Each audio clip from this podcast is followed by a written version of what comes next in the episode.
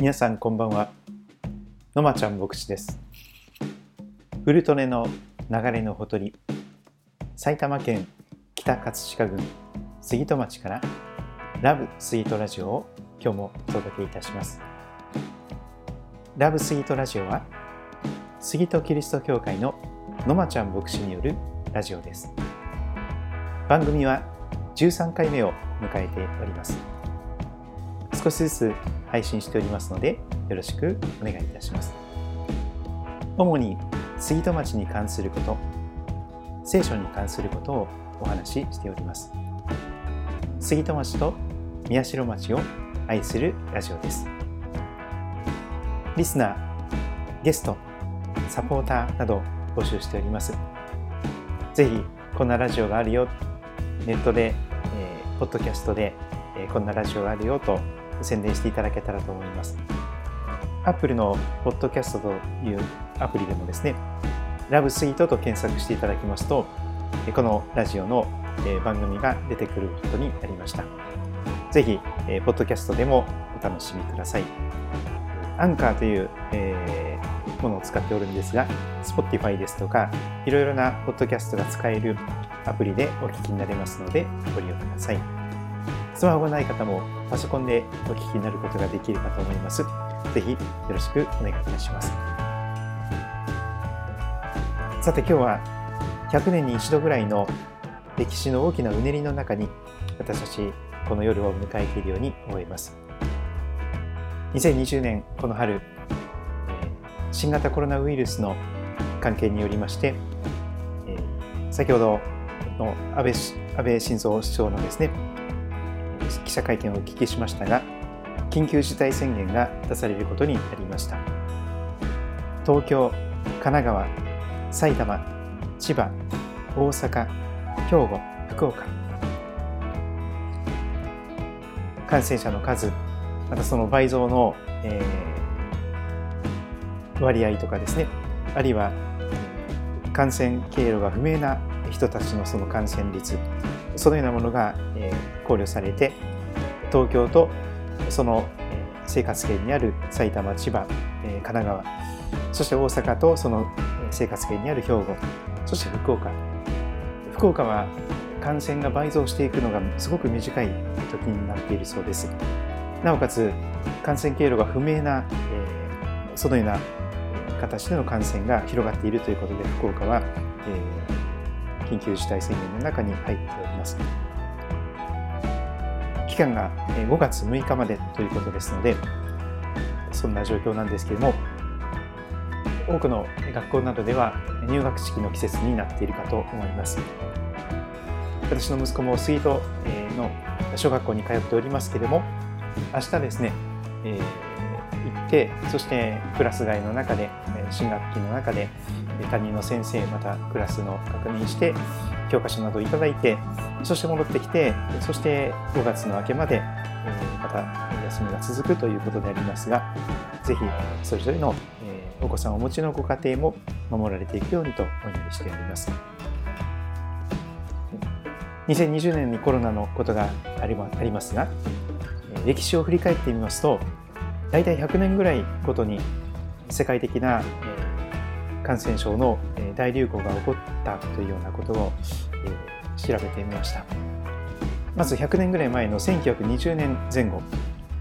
1918年から1920年にかけてスペイン風邪というものが流行りました。インフルエンザの非常に強力な方だったようですけども本当に大変なスペインを中心としてヨーロッパを中心として大きな災いとなっていきました。そして1820年。1817年から23年ぐらいにかけてコレラという病気のですね世界的な大流行をしたと言われます。さらには1300年から1348年から1420年にかけてヨーロッパでは断続的にペストが流行りました。大体100年ぐらいかけてですね特に20年2020年、1920年、1820年、そして1420年と、えそれぞれの時に世界的な感染症の大流行があってたくさんの方が感染して苦しみの中に置かれそして多くの方が亡くなっていったという歴史的な、え歩みを振り返ることができます。くしくもですね、えー、今日はスーパームーンという月が見える時を迎えております、えー、先ほども牧師館の方からですね夜空を見上げておりましたが今夜はですね今年最大の2010年あ2020年最大の満月一番月がですね地球に近づくタイミングで満月になったということで大きさにおきましても輝きにおきましても一番大きくて一番明るいそんな月を見ることができますのでぜひご覧になってみてください実はですねキリスト教会の暦ですと、えー、受難週という時を今年、えー、今迎えておりますイースターの前の1週間なんですが、それはですね、毎年え期間が変わってしまいます。というのは、イースターという復活祭というものがですね、春分の日の後の最初の満月の次の日曜日、もう一度申し上げますが、春分の日の後の最初の満月の次の日曜日にイースターという時が定められております。年によって移動してしまうそのお祝いですから、ちょっとクリスマスに比べたらですね、まだまだ日本ではあまり意識されていないかもしれませんが、でもスーパーなどでもですね、ハッピーイースターなどという形で卵の場所に書いてくださったりしております。復活祭とは、イースターとは何なんでしょうか？十字架にかけられて私たちのために死んでくださったイエス・キリストがお墓に葬られました。けれども3日目に日曜日の朝に復活なさった、蘇られたことを記念する。キリストが蘇られて復活なさって今も生きておられる。そのことを記念する、このキリスト教において最も重要なお祭りなのです。クリスマス以上に喜びの時が今度の日曜日なんですけれども、残念ながらですね、この緊急事態宣言や埼玉県への広がり、杉戸町、宮代町、この辺りにはですね、え、春日部の方に何人かの感染者が出ておりますし、それから隣の白岡の方にもですね、感染者が出ている中にあります。また、東部線がそのまま来ておりますので、え、いつ感染者が起こってもおかしくない状況でありますので、えー、これからですね、あの教会の役員の方々などにお話ししながら、相談しながらですね、えー、今度の日曜日はあなるべく集まらない方向でですね、礼拝を持っていくことを今考えております。えまた、えインターネットのホームページなどでご案内していきたいと思いますが、皆さんもですね、それぞれの歩みが守られますようにとお祈りいたします。さて、え今日ですね、聖書のお話を今日もしていきたいと思いますが、今日選びました聖書の箇所は、新約聖書です。旧約聖書と新約聖書を合わせて新約、え聖書なんですけれども、新約新約聖書は イエス・キリストがお生まれになった後の、えそのお話ですが、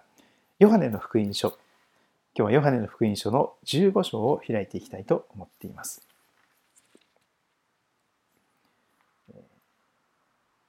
福音書というのは4つあるわけなんですけれども、マタイさん、マルコさん、ルカさん、ヨハネさん、それぞれが別々の角度でイエス・キリストのことを書き記しております。ヨハネの福音書はですね、一番最後に書き記されたということで、えー、非常に多くの時間をかけて、そしてそのそれまでに書かれた3つの福音書も参考にしながら、非常に宇宙的に、立体的に、えー、福音書が書かれております。その中で、私は何々ですというイエス様の自己紹介も、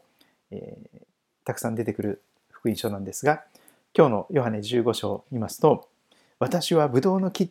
というイエス様の、えー、自己紹介を見ていくことができます。聖書をお持ちの方は、それぞれ愛用されている聖書で聞き比べてください。新約聖書、ヨハネ福音書、15章の1節から17節までお読みいたします。新海訳2017という訳で読ませていただきますが、えー、聞き比べてくださればと思います。ヨハネの福音書15章1節から私は誠のブドウの木。私の父は農夫です。私の枝で実を結ばないものはすべて、父がそれを取り除き、実を結ぶものはすべて、もっと多く実を結ぶように刈り込みをなさいます。あなた方は、私があなた方に話した言葉によって、すでに清いのです。私にとどまりなさい。私もあなた方の中にとどまります。枝がブドウの木にとどまっていなければ、自分では実を結ぶことができないのと同じように、あなた方も私にとどまっていなければ、実を結ぶことはできません。私はブドウの木、あなた方は枝です。人が私にとどまり、私もその人にとどまっているなら、その人は多くの実を結びます。私を離れては、あなた方は何もすることができないのです。私にとどまっていなければ、その人は枝のように投げ捨てられて枯れます。人々がそれを集めて火に投げ込むので燃えてしまいます。あなた方が私にとどまり、私の言葉があなた方にとどまっているなら、何でも欲しいものを求めなさい。そうすれば、それは叶えられます。あなた方が多くの実を結び、私の弟子となることによって、私の父は栄光をお受けになります。父が私を愛されたように、私もあなた方を愛しました。私の愛にとどまりなさい。私が私の父の戒めを守って、父の愛にとどまっているのと同じように、あなた方も私の戒めを守るなら、私の愛にとどまっているのです。私の喜びがあなた方のうちにあり、あなた方が喜びで満ち溢れるようになるために、私はこれらのことをあなた方に話しました。私があなた方を愛したように、あなた方も互いに愛し合うこと。これが私の戒めです。人が自分の友のために命を捨てること。これよりも大きな愛は誰も持っていません。私が命じることを行うなら、あなた方は私の友です。私はもうあなた方をしもべとは呼びません。しもべなら主人が何をするのか知らないからです。私はあなた方を友と呼びました。父から聞いたことをすべてあなた方には知らせたからです。あなた方が私を選んだのではなく、私があなた方を選び、あなた方を任命しました。それはあなた方が言って実を結び、その実が残るようになるため。また、あなた方が私の名によって父に求めるものをすべて父が与えてくださるようになるためです。あなた方が互いに愛し合うこと、私はこれをあなた方に命じます。まず一節。私は誠のブドウの木、私の父は農夫ですとイエス様は自己紹介されます。イエス様が本当のブドウの木、そしてイエス様のお父様、父なる神様が農夫として紹介されています。そして私の枝で、イエス様の枝で実を結ばないものはすべて、天のお父様がそれを取り除き、実を結ぶものはすべてもっと多く実を結ぶようにと刈り込みをなさる。刈り込みというのは不必要な枝葉を落としていくということですが、まあ、断捨離のようなものですね。私たちが人生において本当に実を結んでいくことができるために無駄な部分を削ぎ落としてくださる。そういうことであります。それは私たちが本当に豊かな実を結んでいくためのあら治療であります。そして3節こんな素晴らしい言葉が語られていきます。あなた方は私があなた方に話した言葉によってすでに清い、すでに清いのです。イエス様が話される聖なる言葉を聞くならば、聞くだけでもうすでに清いものと変えられていくのです。イエス様の言葉は耳を傾ける者にとっては太陽の暖かい光に似ています。光を浴びると同時に殺菌作用がある。その言葉を聞くと同時に殺菌作用がある。清めの力がある。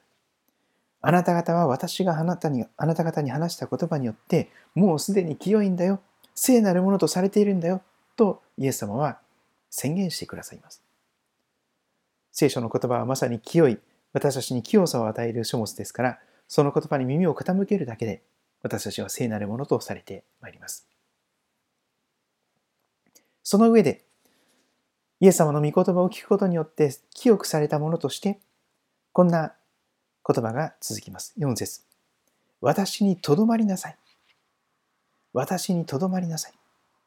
私もあなた方の中にとどまります。枝がブドウの木にとどまっていなければ、自分では実を結ぶことができないのと同じように、あなた方も私にとどまっていなければ、実を結ぶことはできません。そして、有名な五節がやってまいります。私はブドウの木、あなた方は枝です。イエス様がブドウの木で、皆さんは枝ですよ。イエス様というブドウの木につながる枝一つ一つとして、あなた方は枝なんですよと、イエス様と私たちの関係が紹介されています。大変わかりやすい、イメージしやすい、そんな図ですね。イエス様がブドウの木であって、私たちは枝。そして、その上でこうおっしゃるのです。人が私にとどまり、私もその人にとどまっているなら、その人は多くの実を結びます。たくさんの良い実を結ぶ人生が保証されています。しかし、同時に警告と言いましょうか。こうすると絶対に実を結ぶことができませんよということもイエス様はおっしゃっています。私を離れてはあなた方は何もすることができない。聖書はまさにそのような人間の無力を教えています。誠のブドウの木であるイエス様から離れたら、私たちは何もすることができない。特に多くの良い実を結ぶなどということは絶対にできない。いくら一生懸命頑張っても、イエス様なしで努力しても、それは何の実も結べない。やることなすことすべてが裏目に出てしまうということしかもたらしません。やればやるだけ俺はダメだということになります。しかしそれに気づけば希望があります。俺はダメだと分かったら、一生懸命イエス様と一緒にイエス様にとどまって、イエス様につながって、イエス様にコネクトして生きればいいことですから。一生懸命努力するというよりは、接ぎ木されたものとしてイエス様と一緒に生きる。イエス様につながり続けて、とどまり続けて生きる。それは努力を必要としません。ただ、意思決定をして、私は今日もイエス様と一緒に生きていくんだということの中で、イエス様に祈りながら、イエス様の言葉に耳を傾けながら、イエス様にとどまっていくということだけが求められています。そうするならば自動的にイエス様から必要な養分を、愛を、力を、知恵をいただいて、時が至ると、おのずからイエス様が実を結ばせてくださる多くの実を。それこそが実を結ぶ人生の秘訣です。人が私にとどまり、私もその人にとどまっているなら、その人は多くの実を結びますと書かれている通りです。実にイエス様が流れのほとりであり、流れのほとりに植えられた木のように生きる、それがここでも言われています。そして6節から、もしも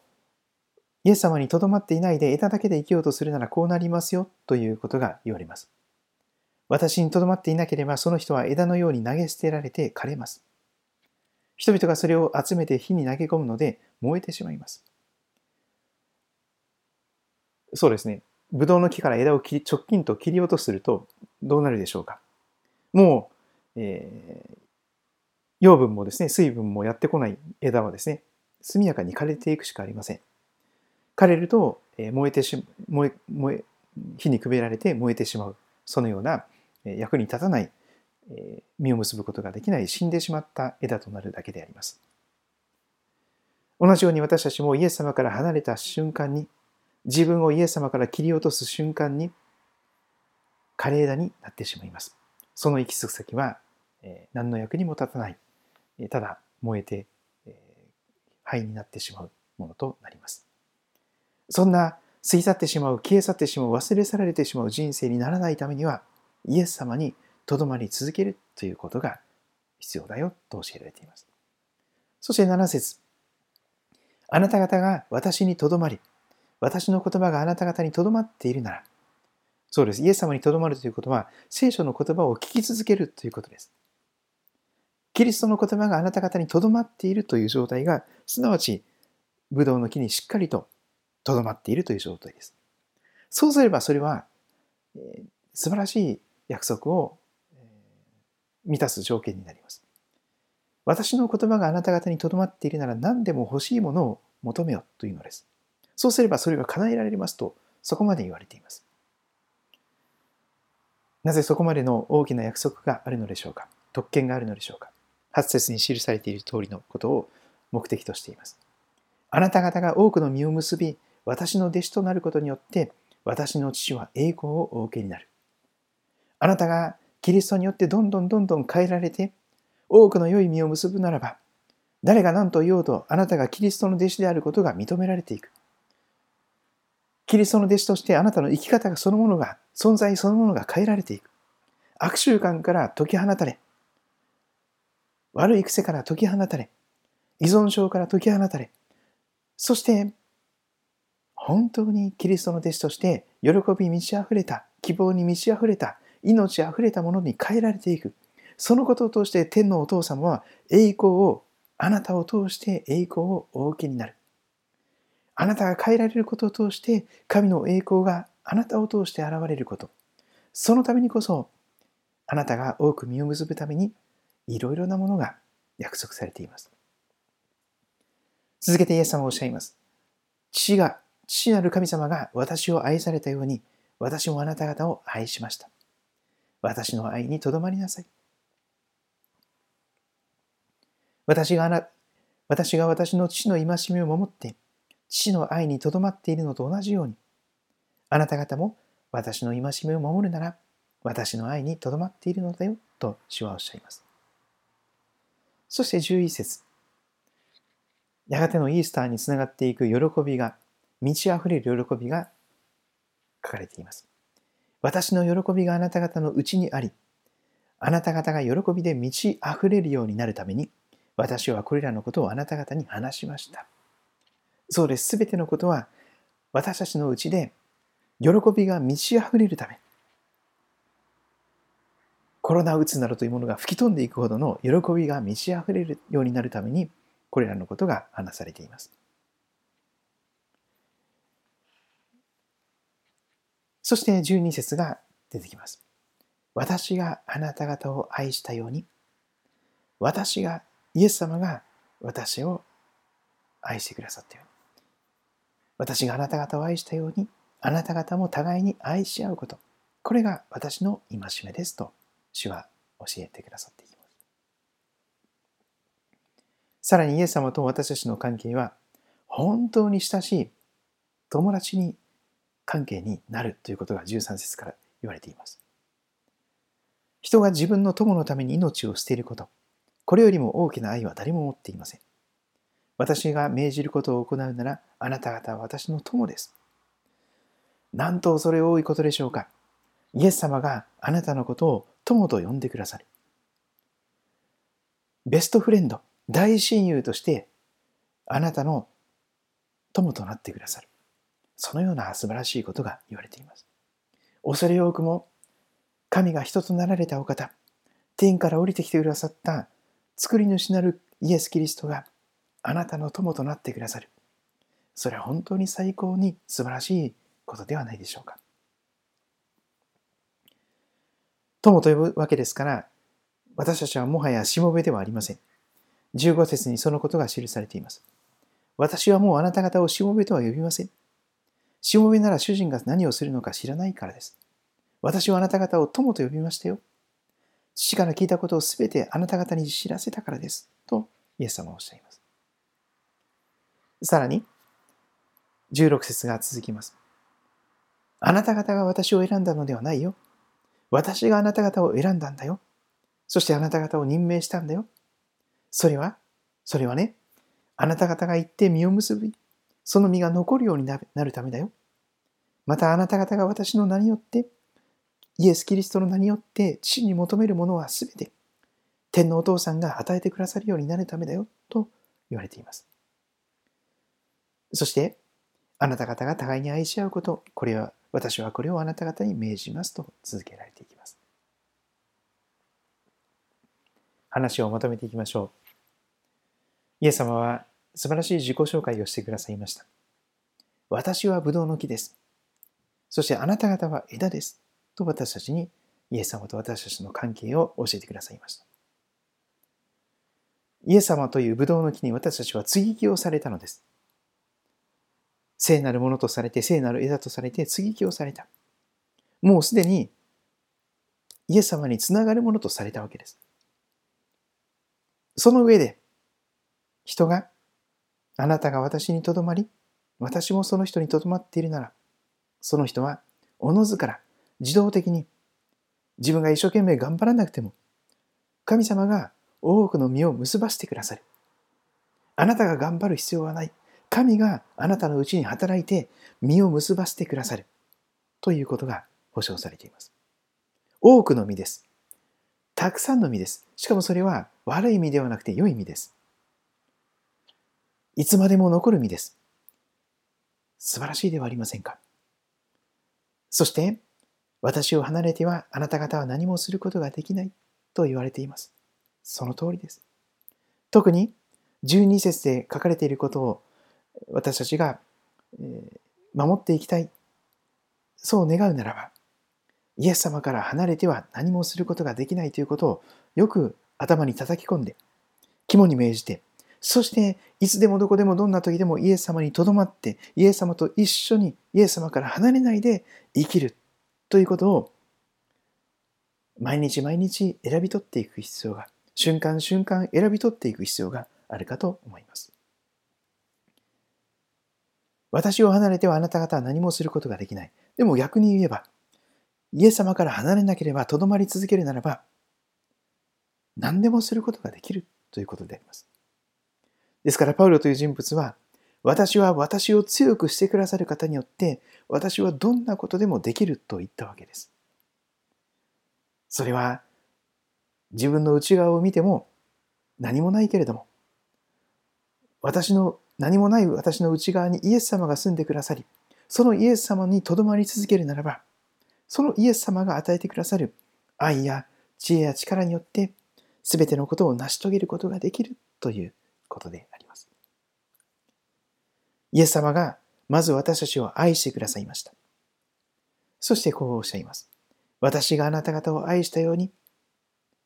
イエス様が私たちのために十字架で血を流し、命を与えてくださったように、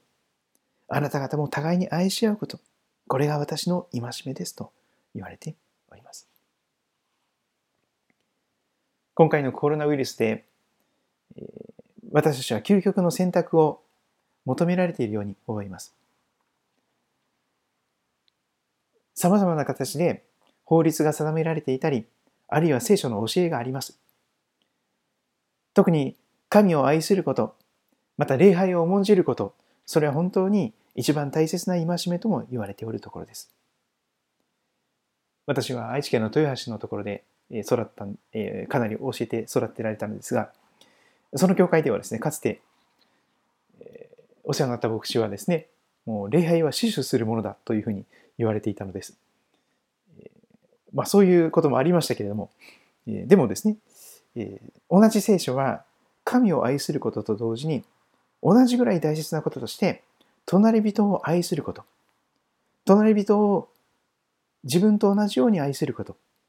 自分にしてもらいたいように他の人にもそのようにすること、隣人を愛することも神を愛することと同じように大事な大事な一番大切な戒めですよということが言われています。もしも私たちがこのまま、えー、無理をしてですね、えー、怖さや不安を覚えていながら、えー、ビクビクと教会の集まりを続けていったらどうでしょうか。もしかしたらそのうちにコロナウイルスに感染なさっている方が1人とか2人とかその礼拝の中にお集いになるかもしれません。いや、すでに私たちがコロナウイルスの保菌者になっていて、自覚症状がないけれども、誰かにその菌を移す可能性のある、そういうものになっている可能性もあります。そういう中で、この状態の中で無理に集まって、そしてそこでもしコロナウイルスを移してしまうようなことで、そしてそれが元で誰かが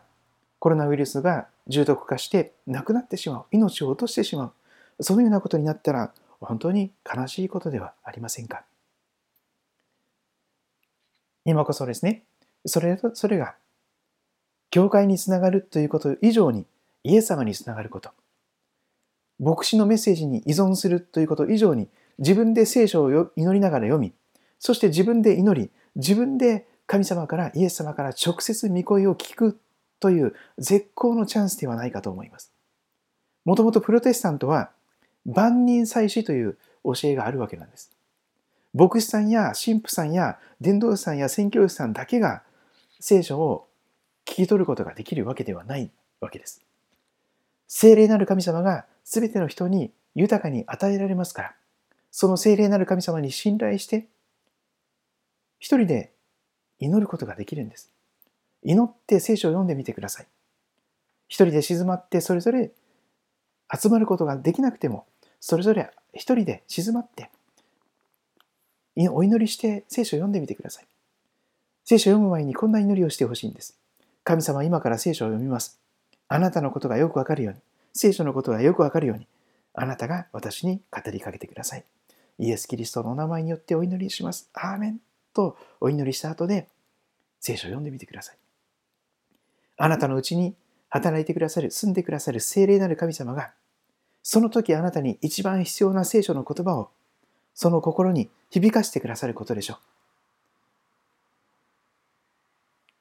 いろいろな参考書や仲介書を読む必要はないかと思います。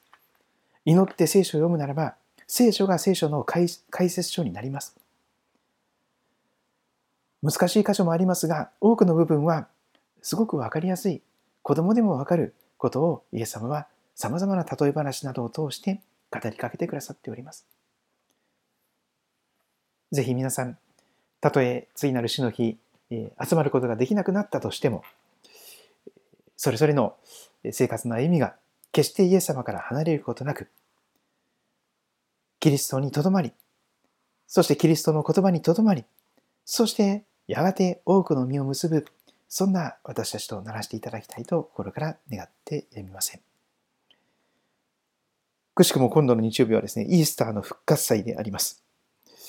もともとはですね、えー、毎年やっているようにですね、万国旗を掲げて、そして外にですね、えー、机とか出してですね、模擬店を用意してですね、焼きそばだとか、おでんとかですね、チヂミだとか、私も自家焙煎コーヒーを振る舞ってですね、また皆さんにイースターの喜びを味わっていただけたらと願っておりましたけれども、残念ながら今年はそんなことをすることができる状況ではありません。えー、食事提供は、えー、もう生産式でさえやめておるのですから、えー、日曜日の夜の、日曜日の昼間のランチもやめておりますから、もうすでにですね、一緒に食事をすることは危険な行為なので控えております。ですから、イースターの喜びを皆さんと一緒に大々的にお祝いすることはできないかもしれませんが、それぞれがご自分で静かに神様の前に静まって、聖書を開き、耳を傾け、そしてご自分がキリストの愛に満たされて、キリストの御声に満たされて、喜びに満たされて、そしてこの戦後最大と言われる国難と安倍首相も言ってましたけど、えー、そんな中でですね、この大変な時を過ごさせていただけたらと思います。思い出してみればですね、えー、9年ほど前、東日本大震災が起こりました。あの時もですね、関東平野、毎日のように余震が続いて、えー、毎日のように揺れましたよね。そして計画停電がありました。そしてガソリンもなくてですね、移動できない車もたくさんありました。そして放射能が漏れて放射能原子力発電所を爆発して一体どうなるのかという先の見えない中で何ヶ月も、えー、歩みを続けたではありませんか。私たちには世に打ち勝ってくださった主イエス様が生きて働いてくださっています。あなた方は世にあっては困難があります。しかし勇敢であれ。私はすでに世に勝ったと今も生きておられるイエス様があなたにも語っておられますから、ぜひですね、イエス様と一緒にイエス様にとどまって、この大変な時を一緒に乗り越えていけたらと願います。一人もコロナウイルスで召されることがないように願ってやみません。そのための不要不急の行動、もちろん礼拝は不要不急ではないのですけれども、礼拝は命だと私は今も信じておりますが、でもそれは時に集まらなくても、個人でも命として礼拝を捧げていくことができる。またそのような、え、緊急事態の時だと覚えております。皆様の上に神様の守りと平安と支えが豊かにありますようにと願ってやみません。特に杉戸町、宮代町、埼玉県にお住まいの人たちに特別な神様の祝福があるようにと願ってやみません。そして関東平野一円、日本全国、えー、そしてアジアと世界中の人たちのためにも願ってやりません。えー、ラブスイートラジオに、えー、何かですね、えー、ご要望でも結構ですし、ご意見、ご感想でも結構ですし、何かですね、レスポンスを送っていただきますと感謝です。メールはジャンクメールが多すぎますので、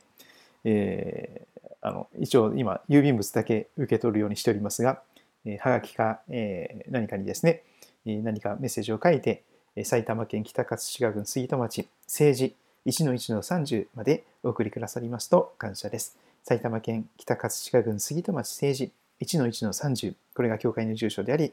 教会兼牧師館の住所になっております。今日も杉戸キリスト教会の2階の、礼拝堂の2階のラウンジからこのラブスギートラジオをお届けさせていただきました。えー、今日は晴れておりますから、えー、月を見るのにとても良い時だと思います。今年一番大きな、えー、スーパームーンをご覧になりながら、